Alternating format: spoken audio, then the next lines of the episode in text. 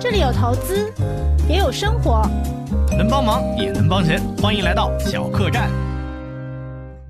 我们刚刚录了一个开头，然后被石雨姐姐打断了，嗯，就不跟大家打招呼了，大家很熟悉了。我是小罗，然后那个 N 的那个小姐姐她是呃诗诗诗诗姐姐。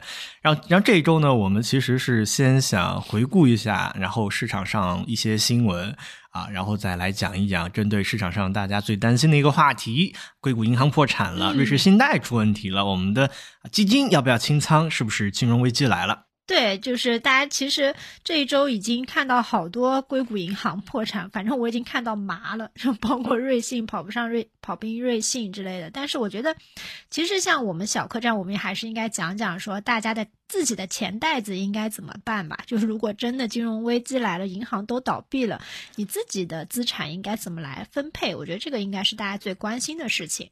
对啊，就是我我也在想，就是那硅谷银行破产，它关我什么事情？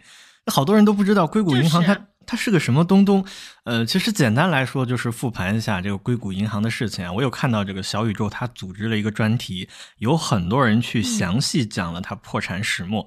那我就不讲那么详细了，我觉得可以用四个字来总结一下，就是这个银行为什么会发生这个问题，叫做期限错配。就哎，这个词儿好像还是诗雨姐姐跟我说的，是吗？啊，对，是你跟我说的，你忘了是吧？没事，我来说，就是它这个银行呢，主要服务的就是一些科技创投企业，然后银行里面还有一些钱，然后银行平常是怎么赚钱的呀？它其实就是借短放长。那你想象一下，就是呃，这个硅谷银行它自己有一些资产，然后这个资产呢，它想当时美联储加息的时候，它的成本是很低的，就是用户存在它这个地方，它要付出去的钱很低，然后呢，他又想赚那么一到两个点。他就把这个钱拿去买了美国的国债啊，国债嘛多安全，代表国家信用。然后那个国债因为美联储疯狂加息的情况下，债券的收益有两个部分嘛，有一个部分是交易的价格。嗯，这个东西呃怎么跟大家说呢？就是当利率上升的时候，老债的交易价格是要下降的。就比如说。呃，现在美联储把这个债券的利息提到了这个三，提到了这个二，你原来一个点的利息的这个债，它就不值钱了。所以你要把它卖出去的话，肯定就要亏很多钱。那有的大聪明肯定要问他，银行为什么要把它卖出去呢？因为不卖出去，这个时候就就大家都缺钱，要来提钱了，所以它就出现了这样的一个问题。最后。嗯，实在没有办法了。我听说好像是那个谁啊，高盛就建议他们把手上的这个资产啊，然后就打包出售。打包出售的时候再披露一下自己的信息。结果不披露还好，大家不知道它有这么大的问题。一披露，结果就啊，哐哐哐暴跌，就突然就这么大的一个银行在十几个小时之内就破产了，就确实很可怕。因为金融它反正嗯，所有金融赚钱的本质都是期限错配。对，是的，但是所有就是就是华尔街有句老话说，这个世界上所有通往地狱的交易都是套利交易产生的。然后其实其实不是期限错配吗？就是啊，就一般银行都是期限错配。你想次贷危机也也也是啊，就是嗯，它那个次贷危机是是次级贷，就贷款的这个质量不是很好。诶，我觉得我刚刚那个故事好像讲的不是很生动。对，我也觉得不是很生动，可以重新来一次。其实就是都是怪美国通胀加息，因为它加息了之后，呃，比如说，呃，本来我买的我在硅谷银行存的钱是利息是百分之二，现在我可以赚百分之五了，我当然要把钱拿出来嘛。然后另一端呢，它这个投资的这个钱又又在缩水，然后两边配不平嘛。嗯，反正银行赚的就是票号的钱，它就是。呃，付出的成本，付出付给居民的利息越低，然后他这边拿去套利赚的钱越高，他的收入就会越高。那反之亦然。如果说他那边套利的钱没有了，然后这边有框框的输血，别人来提钱，他就没有钱了。啊，我觉得我今天是不是状态不好，讲的不生动？那你我其实我其实想了一个故事，我其实之前想了一个故事，但是我现在想不到。没关系，就这样吧。如果大家要听，大家要听，可以去那个专题。真的吗？真真的真的。对，其实专题已经讲的很好了。呃，对对对，我们主要专注于后面，我们不要管这个银行它是怎么破产的，它破不破产的，就是会不会引起金融危机。我我有这样的一个问题，水姐姐。对，其实的话，我昨天看了一篇洪浩的一篇文章，他最后一句点睛之笔，他说过去十年间，美国破产了一百多家银行。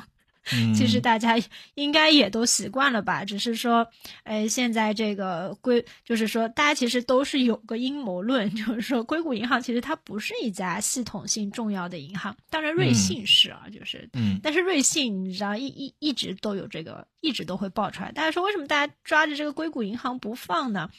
就是因为现在美联储加息加的大家都受不了了，然后呢，希望挟天子以令诸侯，就有种这种感觉吧，就是希望美联储能够把它的加息的这个步伐能够放缓吧，就是让大家能够喘口气吧。我觉得总体其实大家，我我我看大家分析下来都是这样子。但是其实就算金融危机的话，其实我们今天也是想讲讲这个话题嘛。就算金融危机，那你的资产应该是怎么来分配呢？嗯，怎么来分配呢？诗雨姐姐，就是我们可以啊，就是看看过往的这个呃，就是历次的这个金融危机嘛，或者是说，我觉得我不知道你有没有看过《美股七十年》这本书啊？我我觉得还挺不错的。就是你看了这七十年的历史之后，你会发现这个世界从来就没有好过。就是每就我们可能每一代人，我们都觉得啊，为什么我过的这个时代那么。那么难 受啊！然后我们比如说像我八零年，对吧？我们就就是说，哎，呃，一边的话，工作大学生不不值钱，工作不包分配了。然后呢，一我们这一代计划生育，下一代又要生三个孩子，就每一代都觉得自己特别辛苦。但是其实你回顾历史呢，就是每一年都很难受了。那像比如说像美股七十年当中，他讲的，他是从第二次世界大战之后开始讲的嘛？嗯。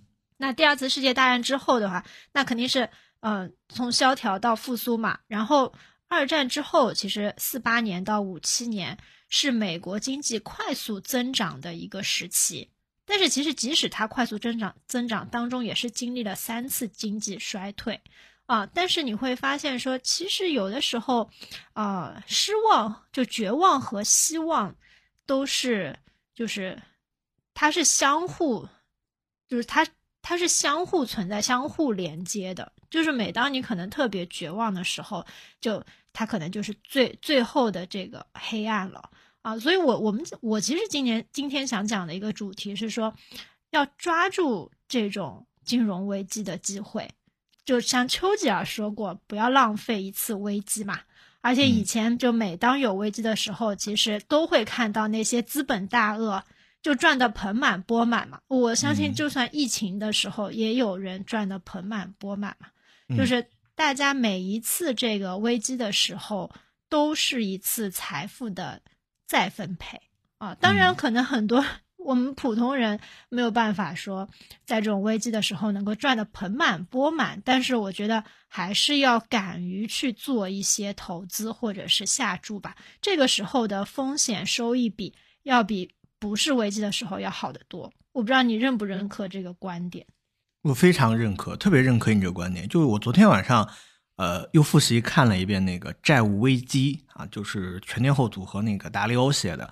他呢，就是把债务分为了两个分类，第一个分类呢叫做是呃通缩性萧条，第二个是通胀性萧条。这两个萧条呢，你可以对比一下历次的那种金融危机。那什么叫做通缩型萧条？通缩型萧条是指，呃，央行通过降息啊，大举的给这个市场提供流动性，但是没有什么呃消费的意愿啊，经济又起不来。然后第二个通胀型呢，就是央行它这个利息本来就已经市场上的利息本来就已经很高，经济非常的火热，然后它欠了很多的外债。外债之后，通过自己印刷本币去还，结果还呃印的越多，让自己的钱更不值钱。它里面有一个最根本的区别，就是它有一个核心的观点，呃，你就要看一下它欠的是什么债。如果这个债是外债，那它可能就是很难恢复过来；如果是内债，就是你通过你自己的印去印钱就可以恢复过来，那完全没有问题。就我觉得就很像我们这个当下的这种情况。我们都知道，就是在中国。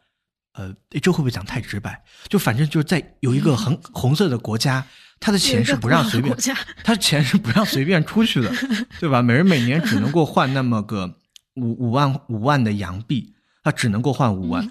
大部分钱其实都是内债，就是你去欠了钱之后，嗯，你可以通过自己的印钞机，窗窗的印出来之后，让全民买单。所以这个银行，呃，包括硅谷银行，还有这个瑞士信贷出来危机新闻，很多人担心，他说国内的银行会不会倒闭？我也听到了这样的一个观点，有的人是这样讲的，是，他不会倒闭的，因为国内银行它大部分放的钱呢，第一有两大部分，第一个是居民的常贷，啊，就是我们去买房子借的钱，这个贷款在银行叫做什么？叫做优质贷款。我们我们是不愿意，呃，除非是发生了非常重大的危机在个人身上，否则是没有人愿意去断掉自己的房贷，然后不去偿还的，因为你会付出很大的代价，你会上失信啊，那甚至你的，你的娃是吧，考一个丛林里面的那种猴子植物啊，公务员啊，对吧？他也可能会受到影响。呃，好像是这样哈，呃，具体影不影响我不知道，大概是这样，反正就是不愿意。然后第二个，它贷款的方向是主要是一些制造业，在制造业方面呢，银行会对它的这个授信进行一个考核。诶，这个你应该很清楚啊，淑玉姐姐，就是我感觉啊，银行它这方面的这个风控还是挺高的，而且即便是出现了一个什么样的问题，它可以通过去印票子啊，然后就解决了，因为这个钱全部都是人民币的钱。它不是外债，那如果是外债的话，就需要动用你的外汇储备啊，包括甚至你有多少黄金这样来进行一个偿还的债务。所以内债借的内债的话是完全没有问题的，完全就可以像美国一样站在直升机上面撒钱啊。这一点我觉得是有区别于国内和国外银行的一个区别。所以这是最底线的一个思维考虑啊，就是我认为就是在这个古老红色的国家，它的土地上，它的银行是不会出现问题的。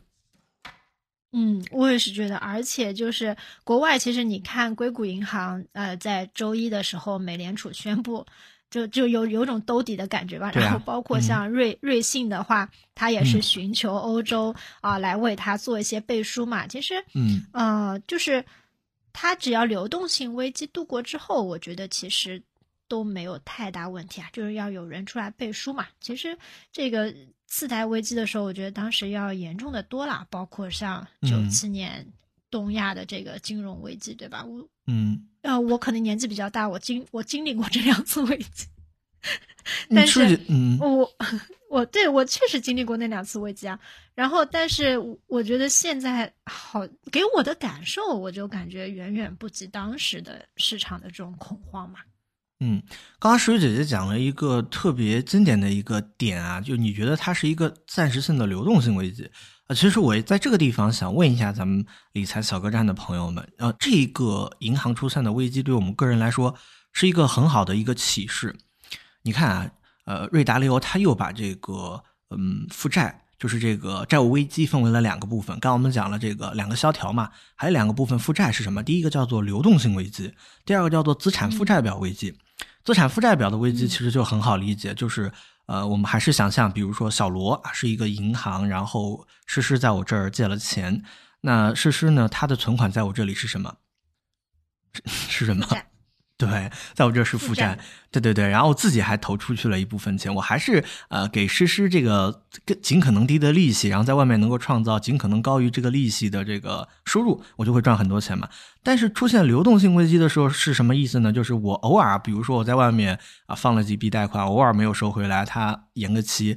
那如果出现资产负债表危机的话，就是后者的话，它会出现什么情况？我投的钱可能是血本无归了，它可能是这种情况。嗯。嗯，对，而且其实银行来，就金融行业，就是信心比金子还珍贵嘛。只要大家有了信心，就后面不会出现流动性的这种连锁反应，其实都能扛得过去的。嗯，所以我嗯。所以建议大家还是经过这样的一件事情之后，经常要审视一下自己的这个资产和负债，来看一看你每年每个月你要固硬性支出的，就比如说最高频的这样的信用卡的一个还款，然后还有这个最刚性的房贷的车贷的支出，这个是你怎么都躲不掉的。我们包括在上期的时候也讲，人生它不是线性的，就像发生了口罩卫生事件，那么就有很多人受到影响，一年两年。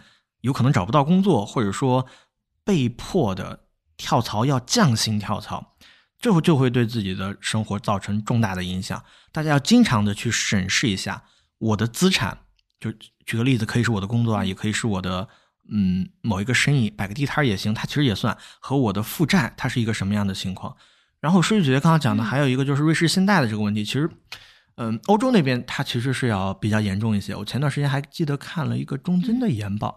他给了两个数据的比较，第一个叫做叫财政赤字，然后比上 GDP 的一个比重；第二个就是政府的债务比上 GDP 的比重。